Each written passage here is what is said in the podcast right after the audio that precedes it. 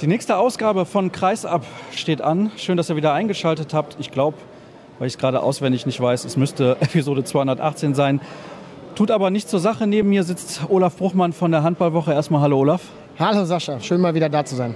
Wir haben die Gelegenheit, heute über das Spiel der Saison zu sprechen, denn es ist immer der Höhepunkt, zumindest für mich, natürlich neben dem Finale der Turniere, das Finale der Champions League, WADA gegen Westbrem und da müssen wir auf so viele Facetten eingehen. Ich möchte eigentlich auch über die Halbfinals sprechen, aber ich bin ganz ehrlich, ich glaube, das Finale gibt so viel her an interessanten Themen, dass wir das gar nicht machen müssen. Natürlich noch kurz da erwähnt, dass es diese famose Aufholjagd gab von WADA im Halbfinale gegen den FC Barcelona.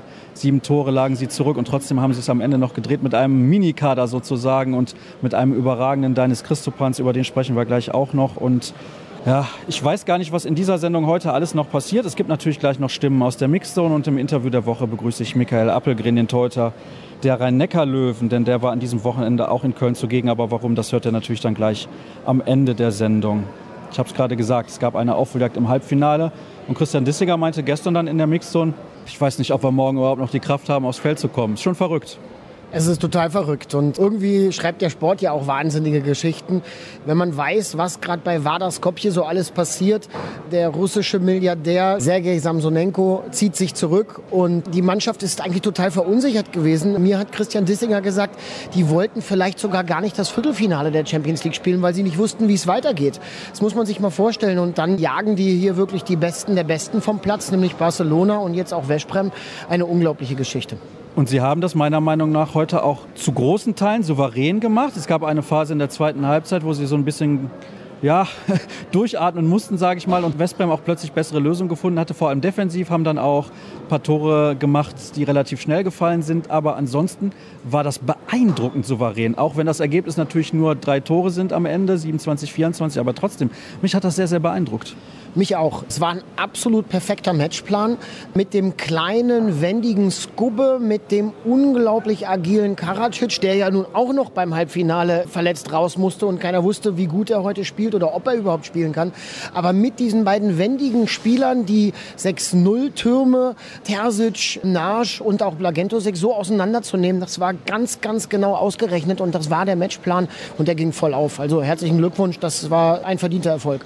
Lass uns ein bisschen genauer eingehen auf einzelne Phasen. Nun war es ja so, zu Beginn auf der Bank, Peter Nenadic, gestern überragend im Halbfinale. Lasso Natsch auf der Bank hatte sich ein bisschen verletzt.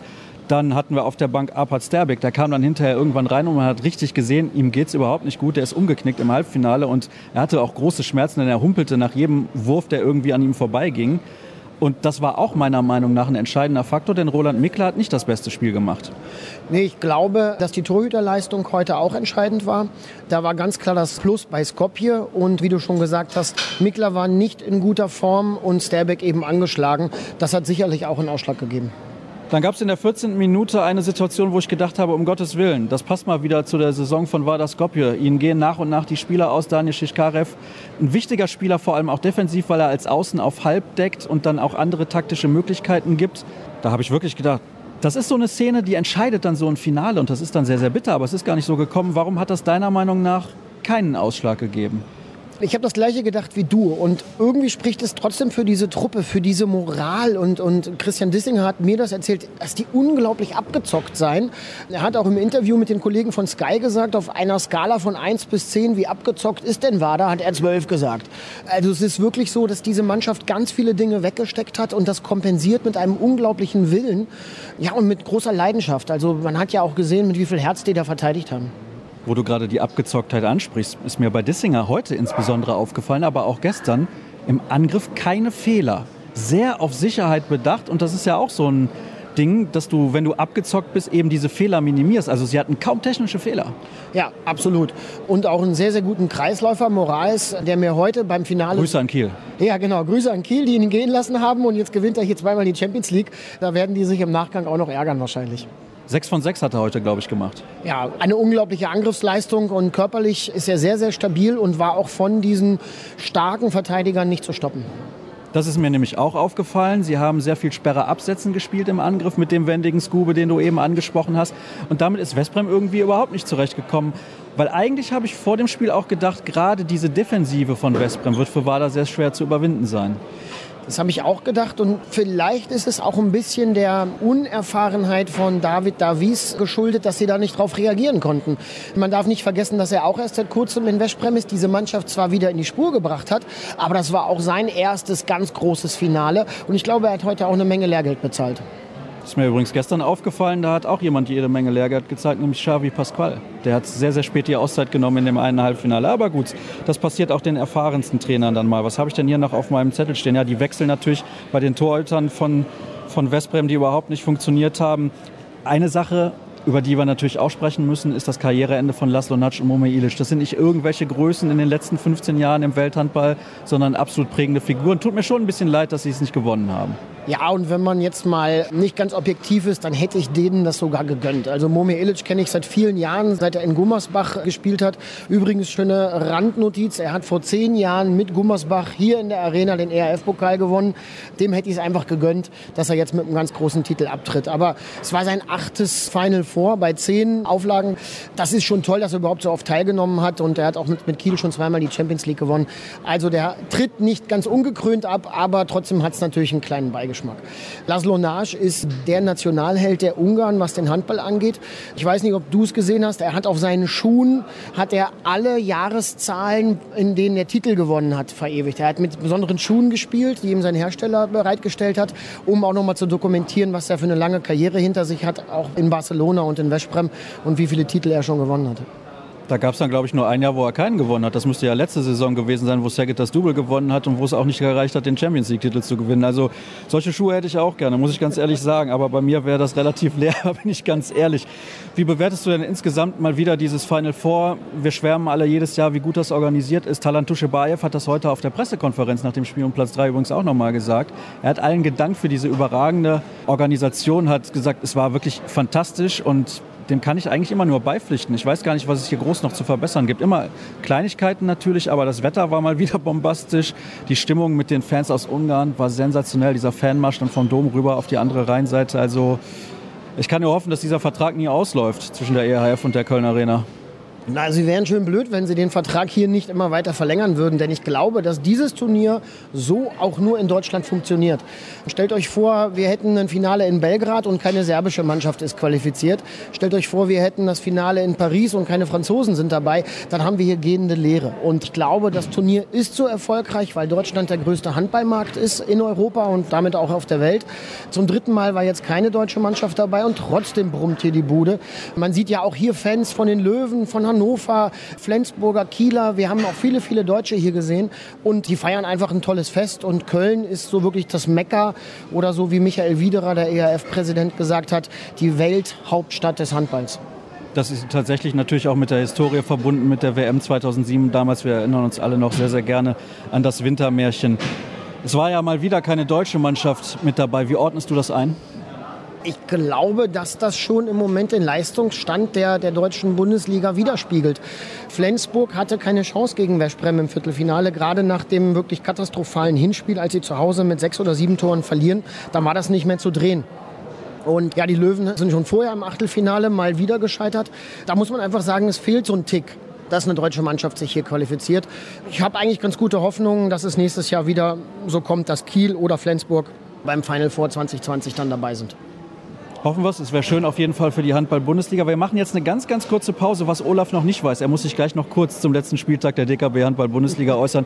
Jetzt gibt es erstmal die O-Töne vom Champions League Final Four. Mit Christian Dissinger habe ich gesprochen, mit Andreas Nilsson, mit Talan Tuschebaev und jetzt musst du mir gerade nochmal auf die Sprünge helfen, wer Dritter geworden ist. Der FC Barcelona, genau. Und da habe ich mit Kevin Möller gesprochen. Also jetzt erstmal die O-Töne zum Finale bzw. zum Finaltag und dann hören wir uns gleich wieder.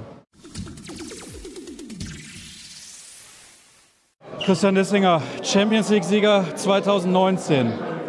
Also, ich sag mal so, wir haben im Herbst miteinander gesprochen. Hättest du wahrscheinlich gesagt, ich habe einen Dachschaden, wenn er dieses Jahr die Champions League gewinnt. Ja, also 100 Prozent. Ich kann es einfach nicht beschreiben, was, was einfach die letzten Wochen abging. Heute oder jetzt das Wochenende komplett unfassbar. Also, da lief da auch wirklich alles für uns zusammen. Also, das weiß nicht, war einfach so eine verrückte Zeit die letzten Wochen und jetzt noch dieses Wochenende dazu, das ist die Krönung einfach von allem. Und ja, wir haben im Oktober, November gesprochen. Also ich hätte gesagt, Viertelfinale ist realistisch, aber Champions League-Titel gewinnen, also niemals zu dem Zeitpunkt. Also dass man vielleicht eine Außenseiterchance hat von 2-3 Prozent, okay, aber nicht, dass wir dann wirklich am Ende hier stehen und den Titel holen. Du hast gerade gesagt, am Wochenende ist alles für euch gelaufen. Das finde ich überhaupt nicht. Also heute hat sich wieder in der Anfangsphase ein Spieler verletzt, der auch taktisch für euch ganz wichtig war mit Daniel Schischkarev. Ja gut, das kann immer passieren. Wir haben halt ein bisschen umgestellt. Zum Glück lief das dann auch einigermaßen. War halt nur ein bisschen wild mit der Wechselei bei uns, Abwehrangriff. Ansonsten lief wirklich alles. Also, wir kommen gestern das Spiel zurück, gewinnen das dann. Heute finde ich, dass wir 40 Minuten sehr dominant auftreten, haben dann zwei, drei Minuten einfach zu viele Fehler gemacht. Und dann können wir glücklicherweise den Abstand halten. Und obwohl wir nach 40 Minuten alle platt waren. Also es ist komplett auf den Zahnfleisch gegangen. Das war nur noch Wille und volles Risiko mit Einzelaktionen. Und ich finde schon, dass da wirklich alles zusammenlief und dass wir da einfach wirklich auch extrem viel Glück hatten, aber dann auch wirklich der verdiente Sieger sind. Du bist also der Meinung, er war heute auch die bessere Mannschaft im Vergleich zu Westbrem, weil ich hatte auch das Gefühl, die hatten im Positionsangriff große Probleme gegen eure Abwehr. Ja, wir wollten halt unglaublich hart spielen und ihnen auch so ein bisschen Kraft nehmen. Ich finde, abgesehen von den ersten fünf oder sieben Minuten, ist uns das perfekt gelungen. Also Westbrem bei 10, 11 Toren zu halten zu einer Halbzeit, das ist überragend. Aber wir hatten genau die gleiche Ausgangslage in der Gruppenphase. Da haben wir, glaube ich, sechs Tore vorne in der Halbzeit. Und ich finde, dass wir durchaus die bessere Mannschaft waren. Das vielleicht kein schönes Spiel von uns war, aber das war klar, das Champions League-Finale. Das interessiert keinen. Man muss einfach nur gewinnen. Und letzten Endes haben wir besser gespielt und sind meines Erachtens auch der verdiente Sieger heute. Also ich hätte noch 20 Fragen, aber irgendwann müssen wir ja mal zum Ende kommen. Aber ich glaube, heute bist du relativ gesprächig. Haben deine Mitspieler dir schon ein bisschen was gesagt dazu in den vergangenen Tagen, was so in Skopje passieren kann, wenn man Champions League-Sieger wird? Also gestern war schon ein riesen Autokorso mit Bengalos in der Innenstadt und alles. Und so wie man hört, sollen morgen so circa 300.000, 400.000 auf der Straße sein, wenn man überlegt, dass es nur 1,8 Millionen Einwohner sind, die Mazedonien hat und 600.000, 700.000, glaube ich, in Skopje wohnen, ist das schon brutal. Ich weiß nicht, was uns erwartet. Also es werden sehr schlaflose Nächte die nächsten drei, vier Tage. Ich würde gerne mal zum Abschluss noch mal auf dich persönlich zu sprechen kommen. Das war ein spezielles Jahr für dich. Du bist auch im Herbst erst nach Skopje gekommen, hast von Anfang an gesagt, du hast dich da sehr wohl gefühlt. Es ist ein bisschen ein Abenteuer. Das Abenteuer könnte jetzt leider auch sehr kurzfristig zu Ende gehen. Hast du das ein bisschen im Hinterkopf oder spielt das momentan überhaupt gar keine Rolle? Also das werde ich eigentlich die nächsten Tage beiseite legen. Aber ich glaube, wenn man, wenn man Champions League-Sieger ist und nächstes Jahr nicht die Champions League spielen sollte, dann wäre das ein bisschen komisch. Von daher, glaube schon, dass es irgendwie weitergeht. Aber ich bin mir nicht sicher, in welchem Umfang und was mit uns passiert. Aber das ist auch nebensächlich, glaube ich, jetzt zumindest die nächsten Tage. Und dann wird man sehen, was dann letzten Endes passiert. Aber ich glaube, wir müssen einfach den Moment genießen. Champions League-Sieger wird man nicht nicht so oft im Leben. Und das ist wirklich jetzt unter den Umständen klappt, das ist umso ja, verrückter. Du hast jetzt einen Titel mit der Nationalmannschaft gewonnen, du hast eine Olympiamedaille gewonnen und einen Champions League-Titel. So viel kann da ja auch nicht mehr kommen, ne? Ja, ich wollte eigentlich deutscher Meister werden, aber das hat die letzten drei Jahre nicht so geklappt in Kiel. Von daher schauen wir mal, ob es da noch eine Möglichkeit gibt. Aber klar, Titel sind die, die schönste Belohnung, die man bekommen kann. Und haben einfach unglaublich viel investiert. Ja, ich will gar nicht mich jetzt herausnehmen, aber ich habe die letzten von letzten acht Wochen, sechs Wochen als Einzelsportler gearbeitet. Ich war zweimal am Tag trainieren mit unseren Fitnesstrainern. Und, ja, ich bin einfach nur stolz auf meine Mannschaftskameraden. Ich glaube, das könnte man gut verfilmen, was einfach die letzten Wochen passiert ist. Vielleicht findet sich ja jemand, der gerne einen Film machen würde. Ja, hier gibt es leider nur Audio. Trotzdem nochmal herzlichen Glückwunsch und vielen Dank für deine Zeit. Danke auch. Ja, Andreas Nilsson, es hat nicht gereicht für euch heute gegen Vardar Skopje. Ich finde, die haben ein sehr, sehr gutes Spiel gemacht. War das das größte Problem, dass der Gegner heute so stark war? Ja, die Gegner sind jetzt richtig stark, muss ich sagen. Aber ich finde auch, wir haben Probleme mit unserer Abwehr und äh, auf äh, Angriff. Aber wir haben ein paar Jahre, 10 Minuten an der zweiten Halbzeit, da wir erst richtig gut spielen. Aber die anderen 50 Minuten sind wir nicht auf unserem Niveau. Was war denn euer Matchplan vor allem in der Offensive? Ja, Offensive war also viel 1 gegen 1, 2 gegen 2, aber die, die stehen da stark, muss ich sagen. Die sind große da hinten und macht das einfach zu schwer für uns. Jetzt sprechen viele natürlich nach diesem Final Four wahrscheinlich über deines Christopans. Was macht das so schwer, da hinten ihn vielleicht auch in Bewegung zu bringen? Weil man könnte denken, ist ein großer Spieler, wir spielen schnell und dann ist irgendwann die Lücke da. Ja, nein, auf jeden Fall. Er ist ein richtig guter Spieler und er hat das super gemacht dieses Jahr und ich sage Ihnen Glückwunsch von unserer Seite. Wie ist denn jetzt eure Saison dann verlaufen insgesamt? Ihr hattet einen Trainerwechsel, dann habt ihr alle gesagt, das war sehr, sehr gut für uns. Die Meisterschaft habt ihr gewonnen, Pokalfinale verloren, jetzt heute der zweite Platz. Wie fällt dein Fazit aus? Auf jeden Fall wollen wir alles gewinnen. Äh, aber ja, muss man so sehen, dass wir ein hartes Jahr gehabt haben. Aber heute sind wir auf jeden Fall traurig. Vielleicht später ist das ein bisschen besser. Vor allem ist es auch sehr schade für zwei legendäre Mitspieler, möchte ich eigentlich schon sagen, Laszlo Natsch und Mume Ilic. Ja klar, das war, habe ein großes Ziel gehabt, dass wir gewinnen hier dieses Wochenende, aber leider hat wir nicht geschafft. Aber äh, ich glaube, die, die bleiben in dem Verein etwas machen, aber zwei Legendaren geht raus von Handball. Ich danke dir, dass du dir trotz der Niederlage nochmal Zeit genommen hast. Dankeschön. Danke dir. Ja, Kevin Möller, am Ende ist es der dritte Platz geworden nach einem verrückten Halbfinale. Wie hast du erstmal das Spiel gestern überhaupt verarbeitet und mit welcher Motivation kann man dann noch, noch so einer spektakulären Niederlage auch in das Spiel heute gehen? Ja, gestern ist ja gestern. Das ist Vergangenheit. Wir können ja nichts ändern. Wir können ja nur nach vorne gucken und das war auf dieses Spiel und wir wollen ja gerne die Saison so gut wie möglich beenden. Und, und, das haben wir auch gemacht. Wir haben sehr, sehr gut vorne gespielt, sehr, sehr gutes Tempo-Gegenstoß gelaufen. Und das hat uns heute geholfen. Aber ihr seid nicht mit diesem dritten Platz insgesamt zufrieden, weil ihr seid hier mit anderen Zielen und Ambitionen hingekommen. Ja, natürlich. Also, wir sind nie zufrieden mit anders als erster Platz. Egal, ob du für Barca spielst oder Kielce spielst, dann sind wir ja nicht zufrieden, egal wie, wie das aussieht, wenn man nicht gewinnt. Alle möchten ja gewinnen, alle kommen ja hier hin und glauben dran, dass man gewinnen können. So soll es nicht sein, dieses Turnier. Hoffentlich sind wir wieder dabei nächstes Jahr und dann können wir wieder zeichnen. Trotzdem denke ich, war das ein sehr gutes erstes Jahr für dich in Barcelona. Das war ein sehr gutes erstes Jahr. Ich habe sehr viele Spielanteile bekommen durch die ganze Saison. Ja, ich habe mich sehr viel entwickelt und, und ich bin sehr froh, da zu sein bis jetzt. Wo bist du denn vielleicht noch besser geworden im Vergleich zu deiner Zeit in der Bundesliga? Hast du selber irgendwelche Punkte, wo du merkst, das Training ist vielleicht noch mal auf einem anderen Niveau oder es tut dir zum Beispiel gut, dass die Spiele in der Liga nicht so schwer sind? Ja, also das Niveau ist ja nicht anders als in, in, in Flensburg. Also natürlich ist ja sehr anders Spielern und so und da wird ja immer Vollgas gegeben. Aber ich merke nur äh, körperlich und, und auch ja, auf alle, alle Punkte habe ich mich ein bisschen gesteigert von, von letztes Jahr und das hoffe ich, dass ich auch weitermachen kann. Dabei viel Erfolg, schöne Sommerpause, Dankeschön. Talan Tuschebaev, erstmal herzlichen Glückwunsch zum Geburtstag. Du hast eben bei der Pressekonferenz gesagt, deine Spieler haben dir ein schönes Geschenk gemacht, dass sie sich für dieses Turnier hier qualifiziert haben. Ihr seid am Ende Vierter geworden. Bist du trotzdem zufrieden? Unglaublich. Ich bin 1000 Prozent zufrieden, weil ich bin sehr, sehr, sehr stolz auf meine Jungs, weil sie haben durch ganzes Jahr also unglaublich gut gekämpft. Da waren die Spiele, wo wir haben mit neun, acht Spielern gespielt. Wir haben so viel Verletzungspech und trotzdem die Jungs haben Gas gegeben, alles gegeben. Sie haben gemacht unglaubliche Dinge. Und die schönste Dinge ist, dass wir sind hier in Köln. Natürlich, wir haben gewonnen unsere Liga, unsere Pokal. Deswegen, ich kann nur äh, gratulieren meinen Jungs und ich sage, ich bin sehr dankbar zu meinen Spielern. Es war ja, du hast es gerade gesagt, eine sehr schwierige Saison für euch. Vor ein paar Jahren habt ihr die Champions League gewonnen. War das trotzdem vielleicht die beste Saison für dich irgendwie dann trotzdem? Oh, ich glaube, das war unglaublich gute Saison. Die beste kann ich nicht sagen, weil wir haben hier nicht gewonnen. Aber ich glaube, eine der schwierigsten Saison, hundertprozentig das war.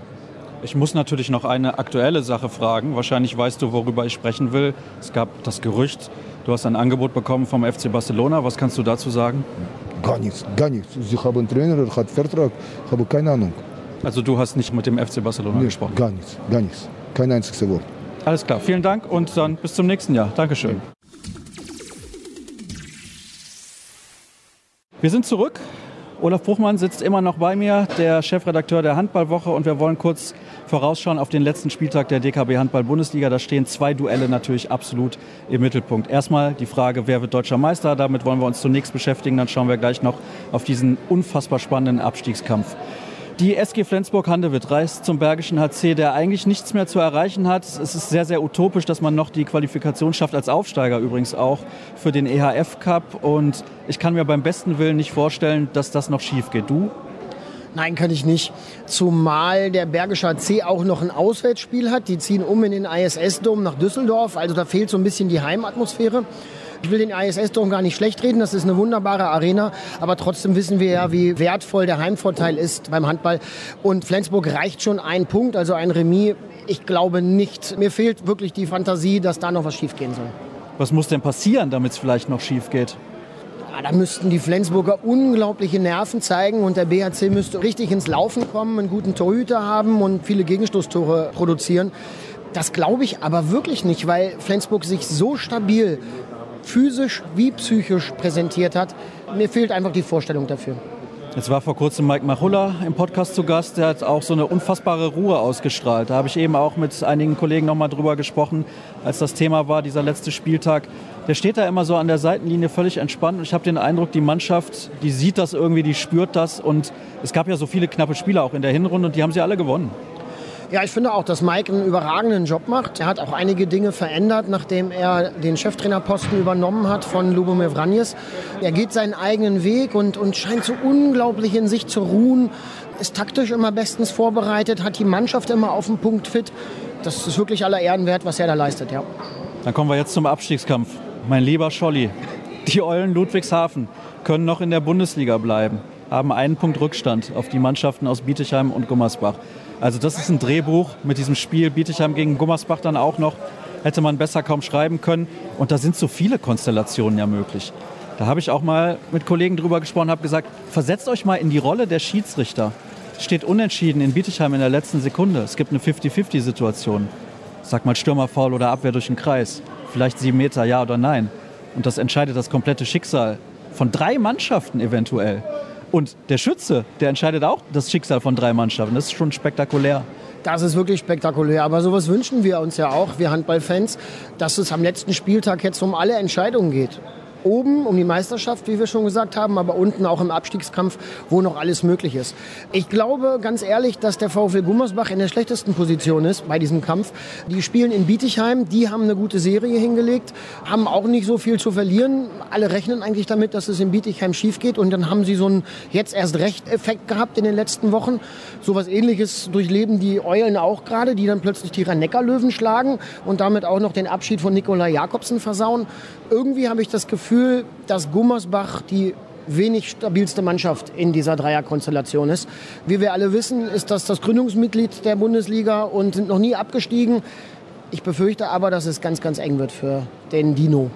Wir sprechen gleich dann noch kurz über die Bedeutung eines möglichen Abstiegs des VfL Gummersbach. Glaubst du, es wird irgendwelche Auswirkungen haben, das Stand jetzt, wie es so schön heißt, in der heutigen Journalistensprache, der Aufsteiger aus Bietigheim ohne Mimi Kraus auskommen wird? Oder auskommen muss, besser gesagt? Ist das so? Das wusste ich noch nicht, weil ich mich jetzt wirklich auch nur mit der Champions League dieses Wochenende beschäftigt habe.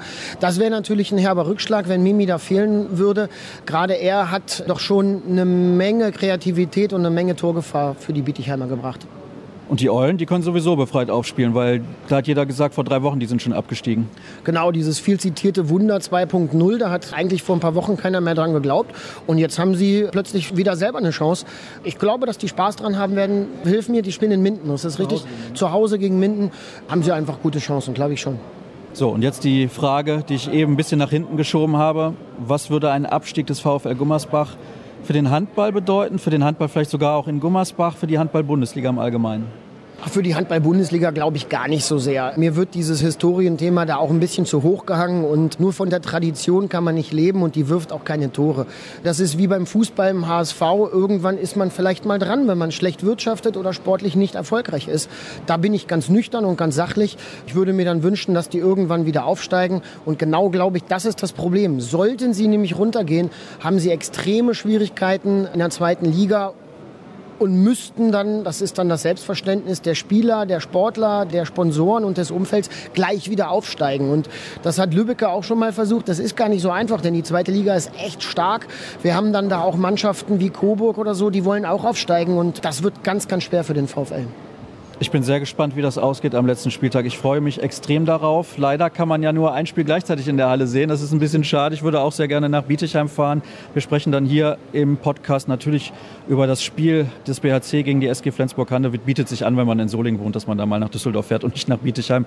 Ihr werdet es mir verzeihen. Und an dich, Olaf, recht herzlichen Dank, dass du dir noch mal so lange Zeit genommen hast. Jetzt gibt es die letzte Pause in der heutigen Ausgabe und dann gleich das Interview der Woche mit Michael Appelgren. Ich weiß gar nicht, ob ich in so einer schönen Atmosphäre mal das Interview der Woche geführt habe für Kreisab. Und damit kommen wir zum letzten Teil der heutigen Sendung. Bei mir sitzt Michael Appelgren. Auch dem geht es anscheinend richtig gut, ja?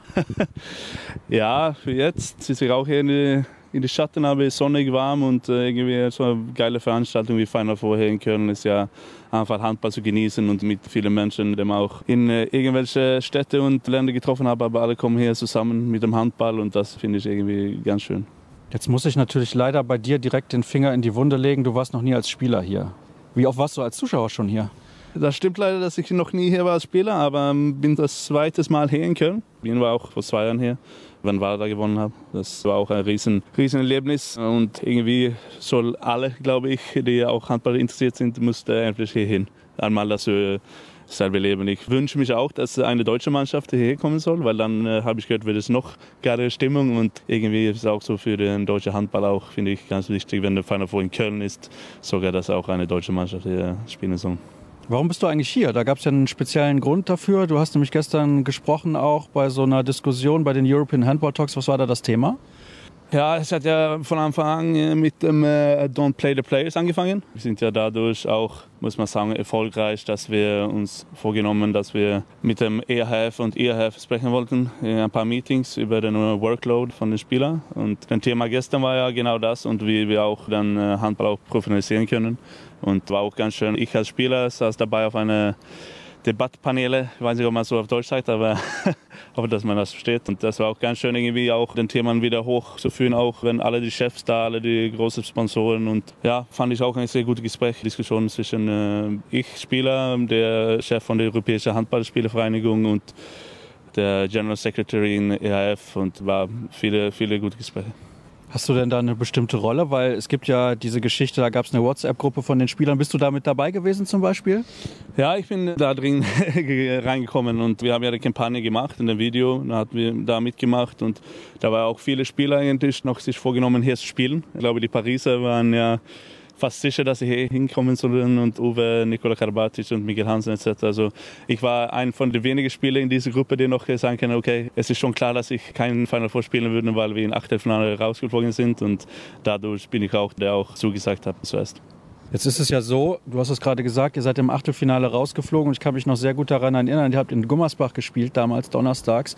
Danach habe ich mit eurem Trainer gesprochen, Nikola Jakobsen, und der hat auch gesagt, ich erwarte im Prinzip eigentlich gar nichts von diesem Rückspiel in Nantes. Wie war das für dich als Spieler? Weil du wusstest ja auch, wir steigen jetzt in den Bus, wir haben eine lange Fahrt, ihr kommt müde da an und ihr hattet diese Story ja auch in den letzten Jahren schon mal. Ja, ist natürlich auch ein Thema, aber keine Ausrede auch. Ich finde, wir sollen ja trotzdem da in dieses Rückspiel voll reingehen und an uns selber glauben, dass wir es schaffen können. Und ich glaube, hat Nikolai auch gemacht. Aber was er gemeint hat, glaube ich auch, dass es ja nicht optimal ist. Man spielt ja am Donnerstag in Gummersbach und dann Samstag in Nantes und dann sind wir mit Bus da 13 Stunden unterwegs. Natürlich war auch ein Schlafbus, aber Schlafen im Bus ist ja auch nicht der besondere Gutschlaf. Ne? Und dadurch denke ich auch, dass wir ein bisschen Energie verloren haben und vor allem haben wir auch in Gummersbach leider verloren. Das geht ja auch zum Thema, dass wir da vier Stunden im Bus unterwegs waren am gleichen Tag. So, die viele Stunden im Bus hat schon Kraft gekostet und ich glaube, das zu optimieren ist das ja auch irgendwie auch nicht top Donnerstag, Samstag spielen, sondern dann soll es vielleicht Mittwoch, Sonntag gemacht werden. Also muss irgendwie auch eine, ich glaube, muss eine Regel herkommen, okay, Final Four. Dann kann man auch sagen, ja, vielleicht sollen wir auch Freitag, Sonntag spielen, aber dann geht's. Aber zum Beispiel, dass wir sollen nicht unter die Woche normale Champions League und Bundesliga-Spiele so nah auseinander. Ich finde, vielleicht soll man eine 72-Grenze setzen oder irgendwie irgendwas tun. Das ist ganz interessant, weil, so wie ich das gestern verstanden habe, Martin Schwalb hat gesagt, es wäre kein Problem, vielleicht auch drei oder vier Spiele in der Woche zu spielen, aber vielleicht später die Saison anzufangen. Wie siehst du das? Ja, und wie ich auch bei einem Gespräch gesagt habe, dann finde ich, das muss das auch optimiert werden mit den Reisen. Also, ähm, das war auch ein Beispiel mit der NBA. Aber der NBA ist ja auch so, dass die fliegen mit Charter überall hin. Die fliegen Punkt A zum Punkt B Die müssen nicht 13 Stunden in einen Bus fahren und die müssen auch nicht zweimal zwischenlanden und drei verschiedene Flieger fliegen, um ein Spiel hinzukommen. Und natürlich glaube ich auch, dass es möglich ist, drei Spiele in einer Woche zu spielen. Aber da muss es auch sein, dass alle anderen Sachen soll auch passen. Und ist ja auch irgendwie beim Handball, kann man auch nicht so ganz vergleichen mit Basketball, finde ich.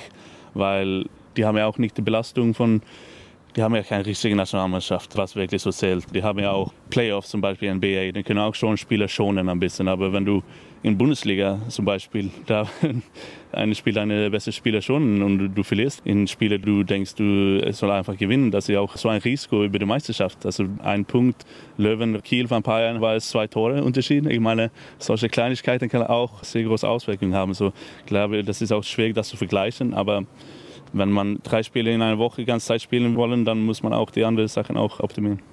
Ja, und in der NBA hat, glaube ich, auch jede Stadt, die ein Franchise hat, auch einen Flughafen. Das kommt auch noch dazu. Das macht das Reisen natürlich deutlich einfacher. Und du hast gesagt, die haben auch Charter, die haben auch größtenteils, ich glaube, eigentlich alle NBA-Vereine haben ein eigenes Flugzeug. Ja, und die steigen dann da ein, ohne großen Check-in und so weiter. Das spart alles Zeit. Das ist natürlich viel, viel angenehmer. Und ich weiß gar nicht, mit wem ich da vor einiger Zeit drüber gesprochen habe. Wenn du reist aus Flensburg oder Kiel, ist ja noch mal schlimmer als bei euch in Mannheim. Ihr könnt nach Frankfurt zum Flughafen und von dort kommt man eigentlich überall hin nach Europa. Das ist ja noch mal viel, viel schwieriger für andere Teams. Also das ist schon ein großes Thema bei euch in der Mannschaft? Sprecht ihr da regelmäßig drüber? Also ich muss auch sagen, die letzten Jahre haben wir auch von vielen Spielern auch gehört, das ist wieder zu viel, und auch von Trainern, das wird zu viel, auch von den Vereinen. Viele finden das einfach zu viel, und, aber wird ja auch nichts was groß gemacht. Also, weil vom Gefühl her haben wir auch, natürlich finde ich, dass wir die Verbände auch versuchen, uns mitzunehmen in einer Art und Weise. Aber ich finde es noch nicht genug. Ne?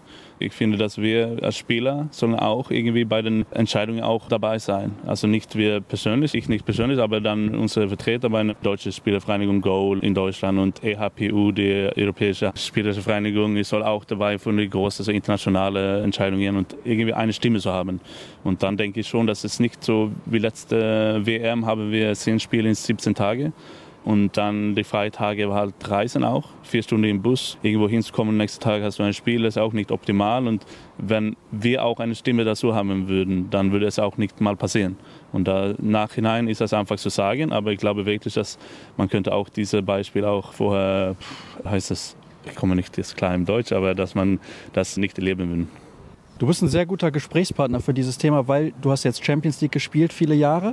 Mit der Nationalmannschaft hast du immer die Turniere gespielt. Oft seid ihr auch zuletzt relativ weit gekommen und lange beim Turnier dabei gewesen. Du spielst in der Bundesliga. Also du kannst eigentlich sehr, sehr genau beurteilen, auch wenn Martin Schwalb gestern gespaßt hat und gesagt hat, du bist natürlich Torhüter, deswegen, was sagst du eigentlich hier? Aber trotzdem, du kannst da ja einen sehr guten Einblick geben.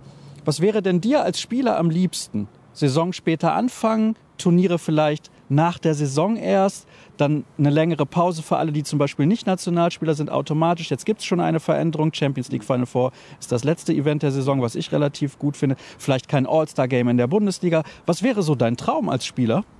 Ja, das ist eine gute Frage. Habe ich auch mal überlegt, wann man am besten auch so finden würde. Ich denke schon, dass es geil gemacht, dass der Final Four ist der letzte, was passiert für alle Ligen in ganz Europa und da, dass die keine Quali für Nationalmannschaft dann hinterher ist, dass man das in die Saison reinmacht und dass wir die Saison später anfangen ist auch schön. Aber jetzt kriegen wir auch da hoffentlich durch, dass der Final Four letzte Sache ist fünf Wochen Pause das finde ich, irgendwie soll ich einfach auch geregelt werden, dass wir soll alle Spieler soll zwischen einer Zeit von vier bis fünf Wochen einfach frei haben und die Freien soll auch irgendwie eine Regel haben, dass die alle an die gleichen Daten anfangen sollen. Das ist ja auch ein Thema. Und zum Beispiel bei den Meisterschaften, dann habe ich eigentlich den Kopf gehabt, okay, im Handball spielen wir jedes Jahr Großturnier und wenn Olympische Spiele sind, spielen wir halt zwei. Ne? Und dann in einem Jahr bis 2016, dann habe ich neun Tage frei gehabt im Urlaub Sonst habe ich ja, ich weiß nicht wie viele Monate, 22 Monate fast keinen Urlaub und ist ja viel an den Körper natürlich, weil wir wollen auch nach der Karriere irgendwie auch uns bewegen können und auch für den Kopf irgendwie motiviert zu werden. ich glaube, die Spieler, die auch am meisten Spielen spielen, würden auch ein besser Handball spielen, wenn es geht mehr um Qualität statt Quantität.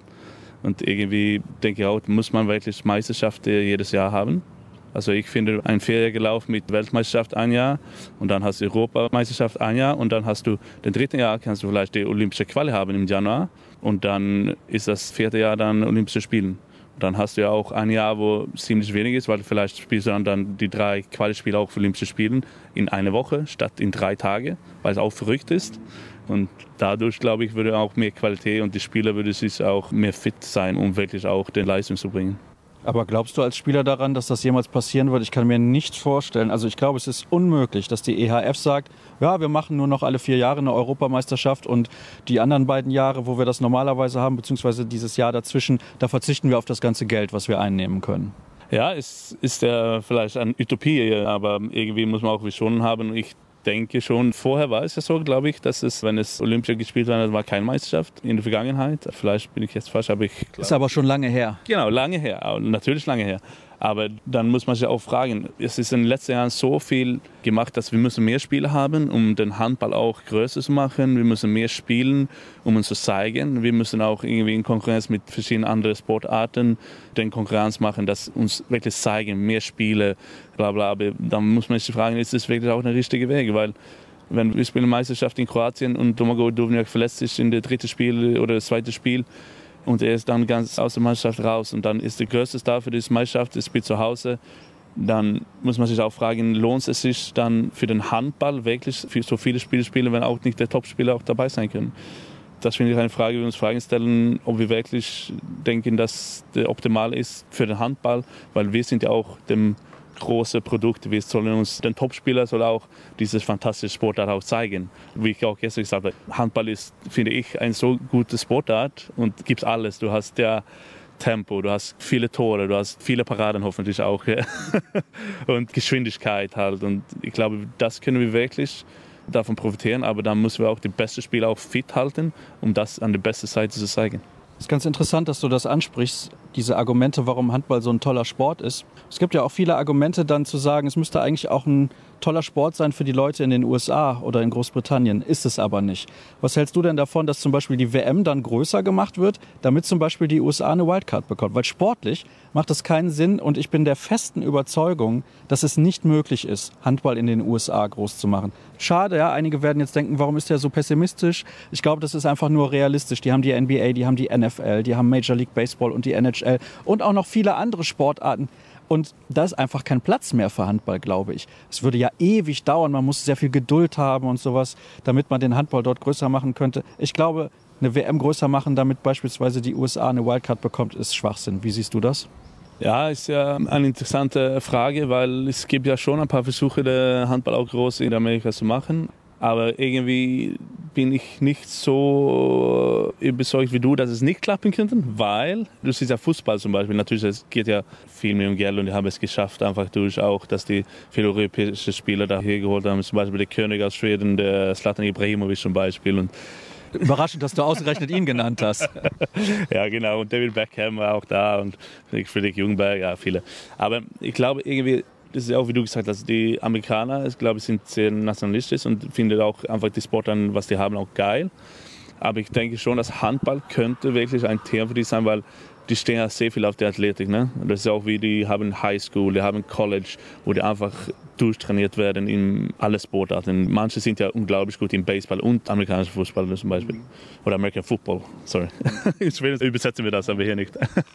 aber ich denke schon, irgendwie glaube, weil die haben ja auch Olympische Spiele in Los Angeles 2024, ne? 28, sorry dadurch, glaube ich, können die auch vielleicht ein bisschen selber auch mit dem Verband Geld geben, um auch eine konkurrenzkräftige Mannschaft haben für den Olympischen Spielen. So dadurch könnte vielleicht man was hinkriegen. Und wie gesagt, aber ich glaube, die sind ja, wenn du siehst Basketballer zum Beispiel, siehst ja, die springen und sind unglaublich dynamisch, die können sich unglaublich gut bewegen und dann hast du noch die American Football Players, die sind ja auch sauhart und die tackeln und irgendwie eine Mischung davon ist der Handball irgendwie. Die Problematik, was ich sehe, ist halt die Regen. Ich habe gestern mit Kamil Novak gesprochen, aus Basketball bei der Paneldebatte saß und der hat auch gesagt, das Ding auch sehr oft, alles soll fair sein.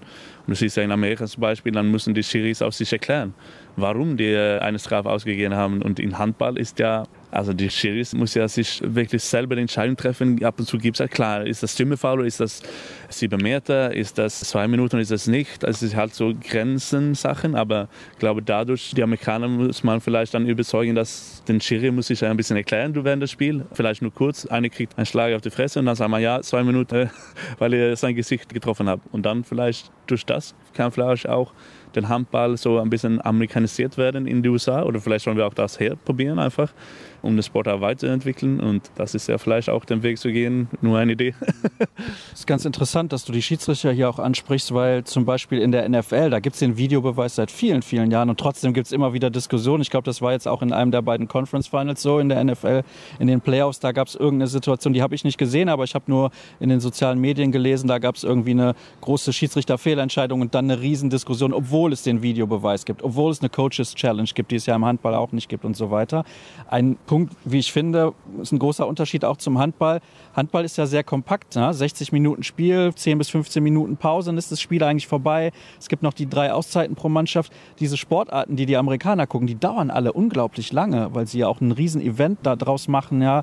Grillen vor den Footballspielen und so weiter. Dann kommen die Leute ins Stadion, sind da stundenlang und damit können die Vereine natürlich viel mehr Geld generieren. Das ist auch so ein Punkt, finde ich zumindest. Ich weiß nicht, was du da für eine Meinung zu hast, dass Handball für die Amerikaner zu kurz ist sozusagen. Ja, das stimmt. Aber ich glaube, man soll auch, finde ich, auch dem Produkt, was wir haben, da bin ich mir zweifältig, aber dass man das ein bisschen amerikanisieren können, aber auch nicht zu viel. Weil ich denke schon, dass es schon Amerikaner gibt, das denken, oh, also Baseball dauert ja unglaublich lange und Fußball auch.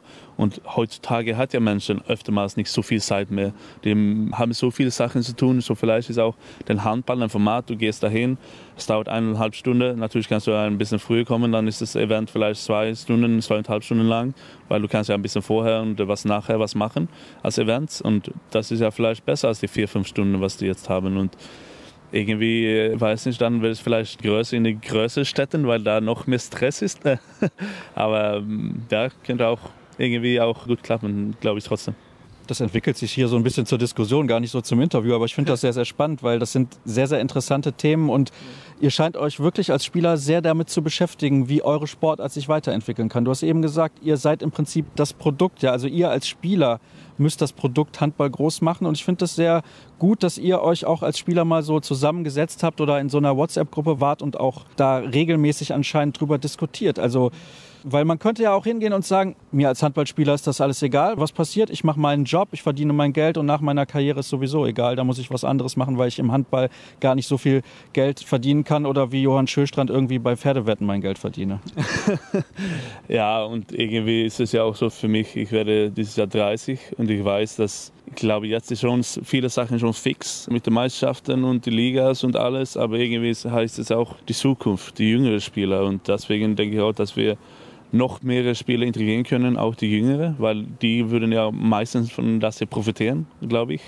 Und irgendwie, wie du gesagt hast, ein Sportart und ein Produkt Handball finde ich ganz wichtig sein, weil ich liebe diese Sportart und irgendwie Handball für mich ist halt auch so eine um, Community, die auch, man redet viel über die Handballfamilie, ist ja irgendwie auch ein bisschen überschätzt ab und zu, aber irgendwie sind ja wir alle Handball und dann, das ist wie hier im Hotel, wir haben ja nicht voll mit Security, weil Menschen nicht hierher kommen sollen wie beim Fußball vielleicht. Man soll nicht jedes Mal mit Fußball vergleichen und Basketball etc., aber irgendwie ist das ein bisschen entspannter. Vielleicht, weil es auch nicht so groß ist. Aber irgendwie ist ja auch so, Fans können hier hinkommen, die sehen die Spieler, laufen hier im Hotel rum, nehmen ein Autogramm, nehmen ein Bild und irgendwie die entspannte Stimmung. Und hier in Köln finde ich es auch unglaublich. Dann zeigt sich wirklich Handball von seiner besten Seite. Und das soll man auch nicht irgendwie passieren, dass es einfach bleibt und dann nichts weiterentwickelt, weil ich glaube, weil es gibt ja auch Sachen, dass wir noch besser machen können. Das ist auch ein sehr, sehr interessanter Punkt, wo du sagst, das ist eine Handballfamilie. Das war gestern wieder ein tolles Beispiel. Wir haben uns zum ersten Mal unterhalten, ganz kurz. Da habe ich dich gefragt, ob du heute Zeit hast. Das Erste, was du gemacht hast, ist, du hast mir deine Nummer gegeben. Und das zeigt auch so ein bisschen diese Handballfamilie, finde ich zumindest. Im Fußball wäre das unmöglich. Im Eishockey sehr wahrscheinlich auch. Im Basketball weiß ich nicht, wie das in Deutschland da ist. Da habe ich noch nicht gearbeitet. Aber im Fußball grundsätzlich unmöglich und im Handball irgendwie so selbstverständlich. Jetzt sitzen wir heute hier, unterhalten uns ganz locker und es ist im Prinzip gar kein Problem. Ich glaube, für die Hörer ist das sehr angenehm, so eine Unterhaltung auch mal zu hören. Und erstmal herzlichen Dank dafür. Wir haben jetzt ungefähr 20 Minuten miteinander gesprochen und die Rhein-Neckar-Löwen waren gar kein Thema. Vielleicht besser so, ja, aktuell?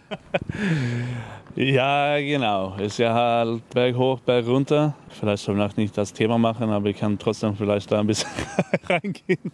Nee, ist ja nicht optimal gelaufen diese Saison. Und irgendwie haben wir auch in den letzten Jahren viel Erfolg gehabt und es ist schon ein besonderes Jahr für uns auch mit einem Trainer, der sein letztes Jahr macht und wir Spieler haben auch ein paar Spiele ausgetauscht und ist ja trotzdem, so finde ich, dass wir das noch besser machen können und habe ich auch noch besser erwartet. Wir haben ja, finde ich, den Saison super angefangen. Wir haben Barcelona geschlagen und in Bulgarien auch stark gespielt. Ich weiß nicht, ob wir hatten so neun Spiele hintereinander gewonnen und etc. etc. Aber da irgendwie haben wir auch ein paar Verletzungen in der Saison hingekriegt, ein bisschen Stress gekriegt, wenn wir zu Hause einen Punkt abgegeben gegen Leipzig und dadurch ist ja ähm, ja, irgendwas, ich kann es nicht genau sagen, aber ich denke schon, dass wir es viel mehr Potenzial in unserer Mannschaft haben. Auf jeden Fall. Da bietet sich eine Frage richtig an. Ihr habt zweimal die Meisterschaft gewonnen, einmal den Pokal. Ist das auch dann eine mentale Frage, die dann eine körperliche Frage wird irgendwann?